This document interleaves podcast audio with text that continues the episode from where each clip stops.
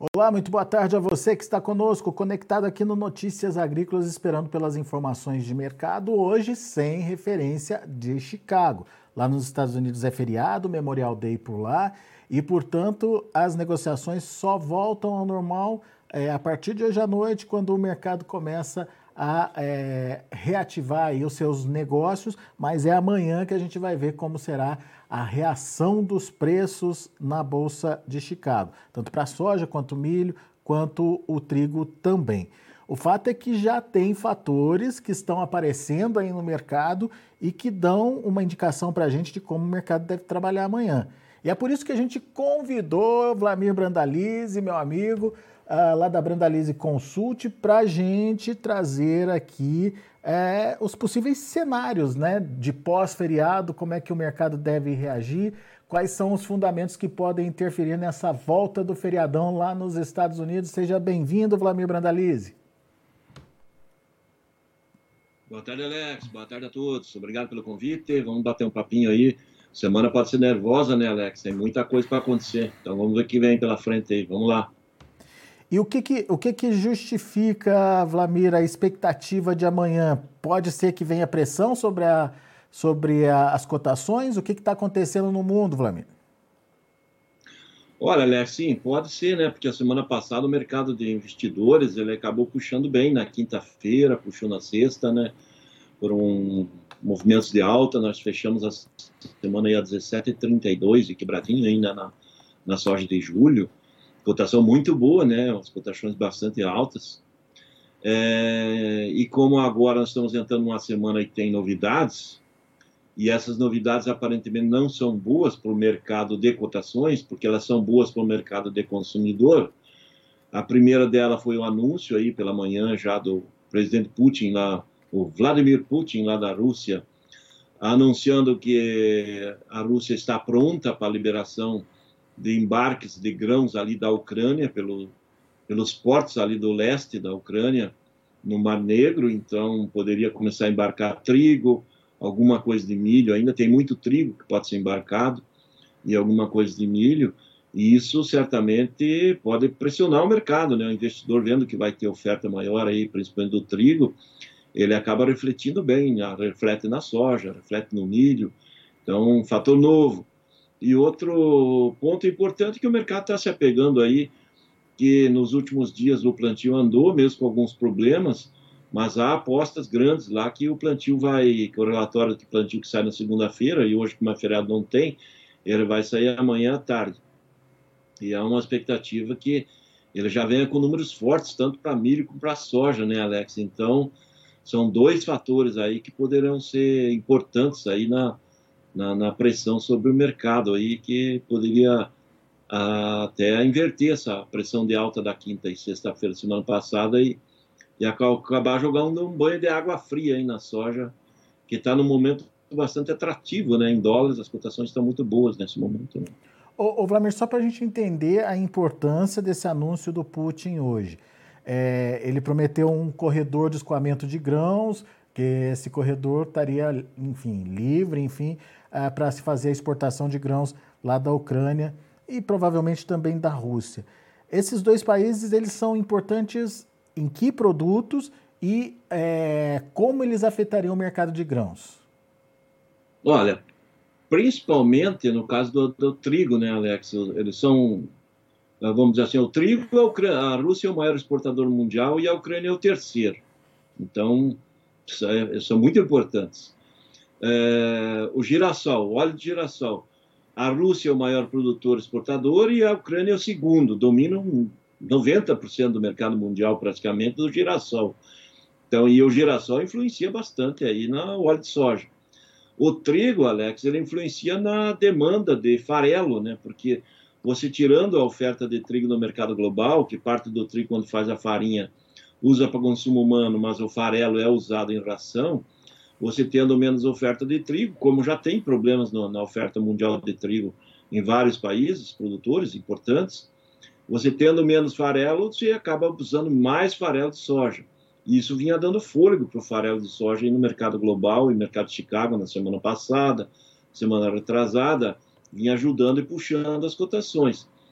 com a volta da, da Ucrânia fornecendo bons volumes de, de, de, de trigo, aparentemente vai trazer uma pressão negativa sobre o mercado próprio farelo da soja. Então, esse efeito, ele é um efeito negativo para a soja.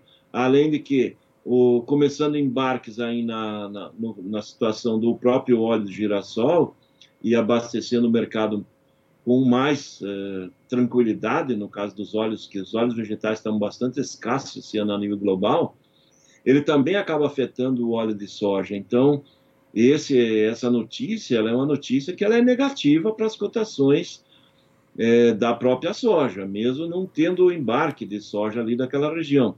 Mas ela vai embarcar, pode embarcar óleo, pode embarcar o trigo, que compete com o farelo, e o próprio milho também, que vai ser embarcado ali em menor volume, porque a grande parte do milho já, já foi negociada embarcada, mas agora em diante é fluxo maior ali da região, é trigo. Então, esse efeito Putin pode ser um efeito negativo em Chicago, né? Isso pode ter um, uma pressão e os investidores que andaram muito otimistas na semana passada podem fazer um efeito manada e entregar as posições agora, fazer lucros aí na, no pregão de amanhã, né, Alex? Vamos ver aqui que se o mercado de investidor vai acreditar no Putin, não, né? Então, será que ele acredita? Muitos devem acreditar, mas se tiver um efeito de, de, da maioria acreditar, nós vamos ter uma pressão de baixa no mercado só em função dessa notícia. E além de tudo, tem a questão do clima americano que uhum. também se mostra favorável para plantar essa semana, né, Alex? É. Ô, ô Vlamir, é, o fato do, do, dos portos terem sido bombardeados, enfim, isso não, não, não, levanta uma grande interrogação sobre a capacidade de, de exportação, de, a capacidade de colocar esses produtos nos navios e despachar, não? Olha, Alex, a questão é que os portos ali mais do leste, dessa parte mais de baixo, que ainda pertence à Ucrânia, que não é, não é da região de Donbass, porque o, o porto e a região mais prejudicada pela guerra foi a região de Mariupol. O porto de Mariupol ele fica no mar de Azov, para cima. Uhum. Então esse porto também ele, ele já começou a embarcar semana passada, já algum volume, mas aí já é volume que eles já consideram é, produtos é, da região de Donetsk, Lugansk, que são considerados pelos russos no momento como as repúblicas independentes. Entendeu? Como é que eles já estão colocando lá, denominando? República Independente de Donetsk, de Lugansk, que é a região de Donbass, ali que vai embarcar pelo mar de Mariupol, que é na região de Azov, no mar de Azov. A parte que está sendo feita esse corredor aí de liberdade é no mar, ali no caso do, do, do ali, o porto de Odessa, que é o maior porto da, da Ucrânia, efetivamente, de embarques. Ali teve alguns bombardeios, mas não teve um, grandes estragos, vamos dizer assim, né, Alex? Então, é, essa região é que vai embarcar. Então, essa região ela tem condição de embarcar, não num ritmo totalmente normal, é, mas ela pode embarcar sim. Então, há a possibilidade de começar a embarcar ali por baixo, é, desde que os próprios ucranianos queiram, né? Vamos ver como é que o, o presidente ucraniano vai, vai ver, vai aceitar essa posição de, uhum. de poder embarcar. Mas eu acho que o, os exportadores ucranianos eles vão tentar colocar produto no mercado aí para tentar fazer capitalização, é, né? É. Não adianta ficar com, com, os armazéns lá com grãos, porque pode ver que nesse, nessa, nessa guerra, uma coisa que a, que, a, que a Rússia fez foi praticamente não bombardear armazéns com grãos, com alimentos. Então, ela teve uma atitude muito justa nesse momento de não Poderia ter, como bombardeou tanto lugar, poderiam ser até os armazéns com alimentos poderiam ser, ser bombardeados, mas não foram, né? Então, tem, a Ucrânia é um país exportador, é um, um, é um país agrícola, é um país de grandes exportações, então ela é um segundo ou terceiro, depende do ano da exportação mundial de milho, ela é o terceiro na exportação mundial de, de trigo, ela é o segundo e às vezes o primeiro maior exportador mundial de óleo de girassol, ela é grande exportadora de açúcar de beterraba, açúcar também concorrente nossa, né? Pois é. Ela tem um açúcar de beterraba, então ela é nossa concorrente. Eu considero a Ucrânia como o maior concorrente que nós temos hoje, em função da capacidade de produção deles e do custo de produção baixo. Eu considero eles mais um concorrente mais agressivo, mais forte para o nosso caso, para o nosso mercado, do que, do que propriamente a concorrência americana. Então, eu considero eles como grandes concorrentes. Eles entrando no mercado, eles não só concorrem conosco, mas também atrapalham a vida dos americanos. Por isso que pode afetar aí essa pressão aí sobre o mercado de Chicago. Vamos ver o que, que eu, o investidor, amanhã é o dia do investidor, se ele vai liquidar a posição que ele fez subir a semana passada ou não. Se ele vai acreditar na conversa do Putin aí da liberdade de poder começar a embarcar ali na Ucrânia, né, Alex? Ô, ô, ô Vlamir, eu não sei como é que você vê, mas é, existe aí uma movimentação, inclusive da ONU, né, é, para tentar incentivar a produção é, e não ficar dependente é, só de alguns pontos principais, ou dos, é, no caso, por exemplo, do, do, do, dos grãos aí é, de, de Rússia e Ucrânia, né? Até que ponto isso pode interferir imediatamente no mercado ou essa situação ela só vai meio que aparecer no futuro, hein? Olha, a ONU tem trabalhado muito forte aí para os principais países fornecedores de alimentos do mundo não pararem, né? Não continuar continuar crescendo. Então, a ONU teve contatos aqui com o governo brasileiro, né, Alex, para que o governo brasileiro continue estimulando e mantendo o Brasil como grande produtor, isso foi bem aceito, e aqui, não, aqui vai seguir essa lógica mesmo, né, porque o produtor brasileiro quer trabalhar, quer produzir. A ONU também andou conversando com o governo americano, e a semana passada ainda com um apelo maior aí o governo americano anunciando que estava liberando áreas de preservação ambiental para que o produtor possa plantar e conseguir produzir mais para atender as necessidades globais. A ONU andou conversando com o presidente Putin lá na, na Rússia. Eu acho que talvez essa, esse anúncio do governo russo vem em decorrência desse, dessas conversas aí com a, com a ONU para tentar manter o mercado global ofertado de alimentos, porque a ONU sabe, tem problema de seca e calor extremo ali na Índia, que é a grande produtora exportadora de alimentos, ela é exportadora de trigo, é o, o, é o quarto maior exportador mundial de trigo, ela é o maior exportador mundial de arroz e está passando pela pior seca e calor dos últimos 120 anos. Então ali tem perdas grandes. E o governo indiano já vem anunciando que vai controlar a exportação para não faltar alimentos para a população indiana, que é praticamente um bilhão e meio de habitantes, né?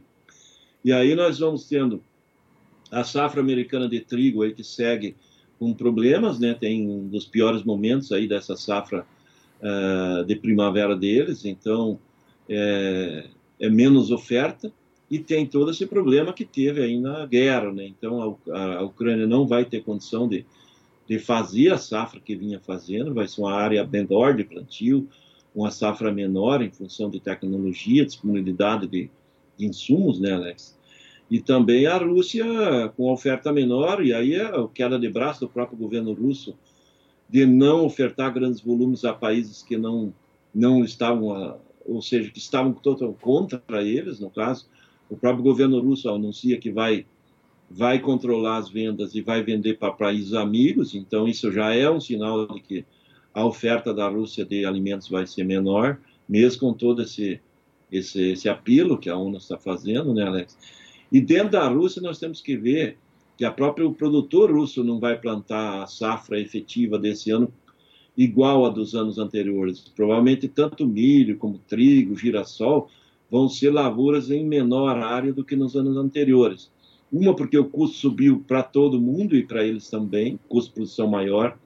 Outra que o governo russo está controlando a inflação interna de uma maneira bastante agressiva e para isso vai limitar a exportação e vai fazer exportação dos alimentos através de cotas autorizadas ou não pelo governo. Então isso faz com que o preço interno fique mais baixo e o produtor russo ele está reclamando que o preço interno baixo não cobre custo de produção e por isso que algumas áreas ou muitas áreas não devem ser plantadas esse ano também dentro da Rússia em função dessa questão local. Então, a oferta de alimentos a nível global é uma oferta limitada, né, Alex? É por isso que o pessoal da ONU está correndo o mundo afora aí para tentar viabilizar.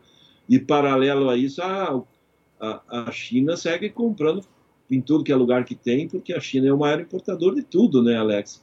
E aí a China não está dando bola para a ONU, não. Se tem oportunidade para comprar, tem comprado. O que ela não tem atuado muito nas últimas semanas é na soja, né? Porque tem comprado pouco nos Estados Unidos. Há pontos que já nos Estados Unidos não tenha muita soja para vender. Mas aqui no mercado brasileiro também não tem girado muito. Então, chineses estão mais de olho aqui na soja brasileira que vai vai ficando, né? Temos muita soja para negociar e na safra da Argentina que está saindo lá, indo para a final de colheita. Então esse é o, é o global do mercado no momento e a ONU tem atuado forte nos países aí para tentar destravar aí a, os riscos de redução de oferta em função do custo, né, Alex? A boa notícia é que o Putin acabou anunciando hoje também que os embarques de fertilizantes vão começar a ganhar ritmo agora, a partir de agora, e nas próximas semanas, muitos navios devem sair com fertilizantes da Rússia para países consumidores. Mas provavelmente é só para países amigos, né? É nessa hora, talvez, a gente vai levar alguma vantagem aí de não ser, do Brasil não ter se posicionado aí de uma maneira mais radical como os demais aí da Europa, Estados Unidos. Certamente o primeiro da fila que vai receber fertilizantes aí da, da Rússia vai ser a China, né, que apoiou a Rússia abertamente nessa guerra. E na sequência a gente também vai começar a receber também como um país amigo, né? O Putin anunciou que o Brasil é considerado um país amigo para eles e automaticamente os fertilizantes também devem ser carregados para cá, né? O que não deixa de ser uma bela notícia aí. Mas, Lamir, antes da gente... É uma boa notícia, né? É. é boa notícia, né? Com relação ao fertilizante, até pode ajudar a ter uma leve pressão de baixa aí nas cotações, né? Que andaram batendo o recorde. Né? É. Pode ter uma, uma acomodação aí nesse mercado, aí dando uma, um fôlego para o produtor, né, Alex? Muito bom.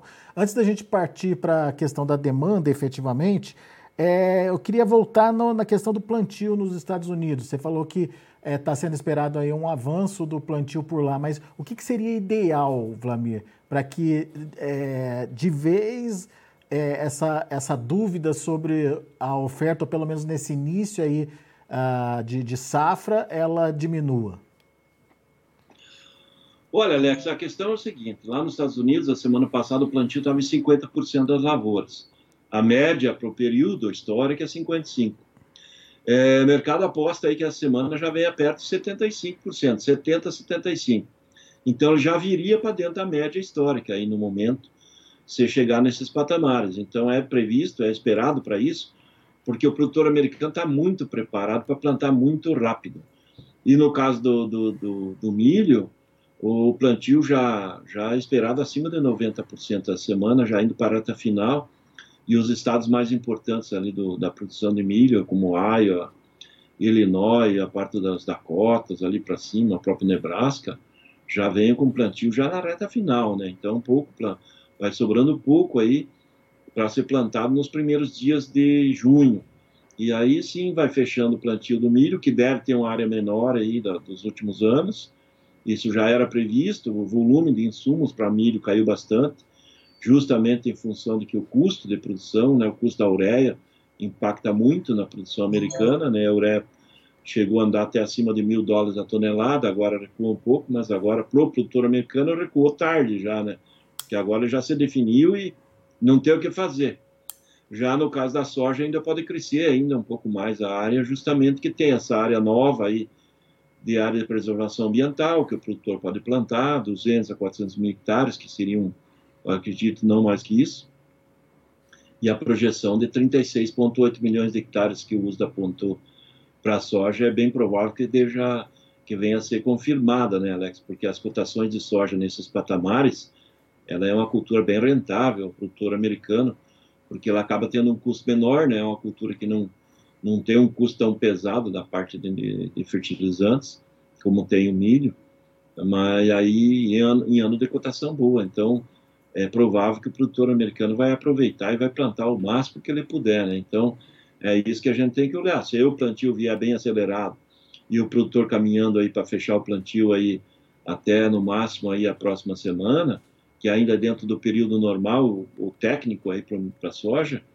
aí teremos aí um fator que reverte, né? No começo nós tínhamos aí até a semana passada plantio atrasado, agora plantio dentro da normalidade e fechando o plantio dentro da da janela técnica. E o mercado pode também usar esse, esse argumento aí para começar a liquidar um pouco as posições e, e tirar os níveis aí que está hoje lá em cima, acima de 17 dólares e 30 a soja pode perder esse patamar aí, porque o mercado vai ver safra americana andando, tudo bem por lá. Rússia liberando exportação de trigo ali da Ucrânia, que é um importante player. E automaticamente os fatores que vinham todos indo na linha positiva podem se inverter um pouquinho nos próximos dias. Não, também não espero que vai ter uma debandada de cotação, né, Alex? Porque nós estamos em ano de aperto de abastecimento de grãos. Nós estamos consumindo mais grãos que vamos produzir. Isso é na linha do trigo, é na linha do, do milho, é na linha do arroz. Uh, provavelmente nessa nova safra nós vamos produzir um pouco mais de soja que vamos consumir, mas os demais alimentos nós estamos em ano que vamos consumir mais do que vai ser produzido. Por isso que não, não tem espaço de despencar as cotações, não, de, de cair muito. Mas como nós estamos andando em cotações bastante altas, é possível que tenha alguma liquidação técnica em busca de lucros e uma queda aí nos próximos dias. Isso é possível. Muito bem, vamos acompanhar. Isso é o mercado lá fora. Mas e aqui dentro, Vladimir? O que, que você tem visto hoje sem a referência de Chicago? Teve negócios? Olha, Alex, no, no, no mercado de lote, praticamente todo mundo fora, né? Porque o pessoal está muito cauteloso, o câmbio pela manhã estava operando negativo, depois em leve alta, acabou não trazendo muita novidade. E o que aparecia nominal nos portos é na faixa de 191 reais. E quem andou negociando aí nas, na última semana até acima de 200, né, Alex, não queria nem saber né, desse número. Porque os poucos que apareceram hoje nos portos indicando foram nessa faixa, 190, 191, 192. E o vendedor querendo o número de 200 em diante, então está muito distante. E é possível que o mercado amanhã abra com, com Chicago na linha negativa, seguindo esses fundamentos que estão aparecendo, e talvez venha pagar isso mesmo, nessa faixa 190, 191, 92, que seria a realidade no momento, né? Porque o câmbio também, ele perdeu fôlego na última semana. E aí o produtor brasileiro, como está capitalizado, Alex, ele vem usando da soja que ele tem em casa aí, que é um grande volume, eu acho que ainda temos perto de 50 milhões de toneladas de soja para negociar no Brasil, ele está usando isso aí como ativo financeiro. Então, ele, como não precisa de caixa no curto prazo, está segurando a soja, esperando o mercado. Então, nós vamos seguir essa queda de braço aí, mas não é só o produtor segurar né, e não querer vender. É a questão do outro lado da mesa aí, o comprador querer comprar. No caso aí é, é a China, né, Alex? E o governo chinês e o mercado chinês aponta que nesses patamares de soja aí, em que soja Chicago e o prêmio somados passam de 18 dólares o bucho, quando a indústria chinesa esmaga e faz farelo e óleo lá, o farelo e óleo, eles dão margem negativa, eles não cobrem o custo do grão, mas com o custo industrial. Então, o governo chinês vem propondo lá, vem vendendo estoque dos estoques, tem muito estoque na mão do governo lá, e com isso a pressão de compra da indústria chinesa no mercado é lenta, por isso que eles alegam. Já, mas por que, que não aumenta o preço do farelo e óleo no mercado é, chinês? Né? É porque o governo chinês quer controlar a inflação e não está permitindo que as indústrias aumentem os custos, os valores, né, para não aumentar o custo de ração, que daí aumentaria o custo do ovo, do leite, da carne de frango, do suíno, efeito cascata, né, Alex? Então, como o governo chinês ele controla bem forte a economia local e quer administrar a inflação, então esse fator aí ele limita também. Daí automaticamente a indústria não vai comprar soja com valor que fique acima do valor que ela vai faturar com farelo e óleo. Então esse é um obstáculo nosso aí do momento e que pode ser quebrado, né? Se o, se o mercado tiver um, um fator novo aí que poderia vir aí um, algum problema climático efetivo nos Estados Unidos, mas isso só lá na frente, né? Agora no momento ah, os fatores que podem vir aí podem ser, são, em sua maioria, talvez mais baixistas do que altistas no curtíssimo prazo, né, Alex? Pois é, é, tem uma pergunta aqui do Yoshida, de Pato Branco, aí no Paraná mesmo, Vlamir. Graficamente, para os futuros do milho na CBOT, qual é a tendência? Futuro do milho? Olha, futuro do milho com o fechamento plantio americano e a abertura da janela de embarques da Ucrânia, Pressão também. Que é um né? grande exportador, é, é, a pressão de leve liquidação de baixa, né? Porque o milho ele tem, tem ficado muito valorizado, né? As posições curtas aí muito acima dos 7 dólares, lá perto de quase 8 dólares, né? Historicamente as cotações do milho estão muito fortes. E temos aí que levar em consideração que o mercado também olha para a nossa safrinha, né? O Brasil é um grande player, né? Então nós vamos colher uma safrinha com problemas, sim, mas nós temos recorde histórico de área, né, Alex? Então, mesmo com perdas de produtividade da nossa safrinha, por seca, por cigarrinha, por doença, pragas outras, lagartas, né? nós temos tudo que é coisa que aconteceu esse ano, o frio que teve afetou as lavouras também, não teve geada, não teve frio, mas nós vamos ter um grande volume de milho chegando, né, Alex? Então, e esse grande volume ele vai encontrar um mercado aí que vai ter uma demanda de no máximo 40 milhões de toneladas no segundo semestre. Provavelmente nós vamos colher mais de 80 milhões de toneladas desse milho safrinha. E aí teremos que exportar aí umas 30, 35 milhões de toneladas ainda. E até agora nós exportamos só 5, né? Então, tem muito para ser embarcado e o mercado internacional sabe disso. Então, essa pressão lá que ele citou lá da CBOT, Chicago, talvez seja um viés de baixa aí no, no momento que fechar plantio americano e desencadear a colheita efetiva, né? Porque no, no momento nós estamos colhendo ainda bem pontual aqui no Brasil. É. E aí ninguém está mostrando aí como é que está saindo a produtividade, né? Todo mundo aí calmo, produtor aí colhendo, não, tá ruim, tá ruim. Mas já já nós vamos ver muito milho aí sendo colhido, né, Alex? E é.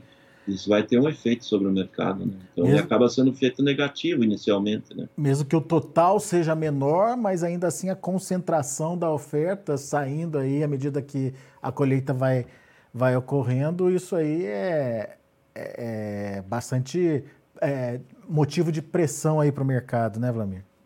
Exatamente. E daí tem mais essa entrada, né, da volta da própria Ucrânia ao mercado. Né? É. Então, e eu, por isso que eu considero a Ucrânia um concorrente maior para nós aí do que o próprio Estados Unidos. Porque os Estados Unidos têm os mercadinhos deles, que são mercadões, né?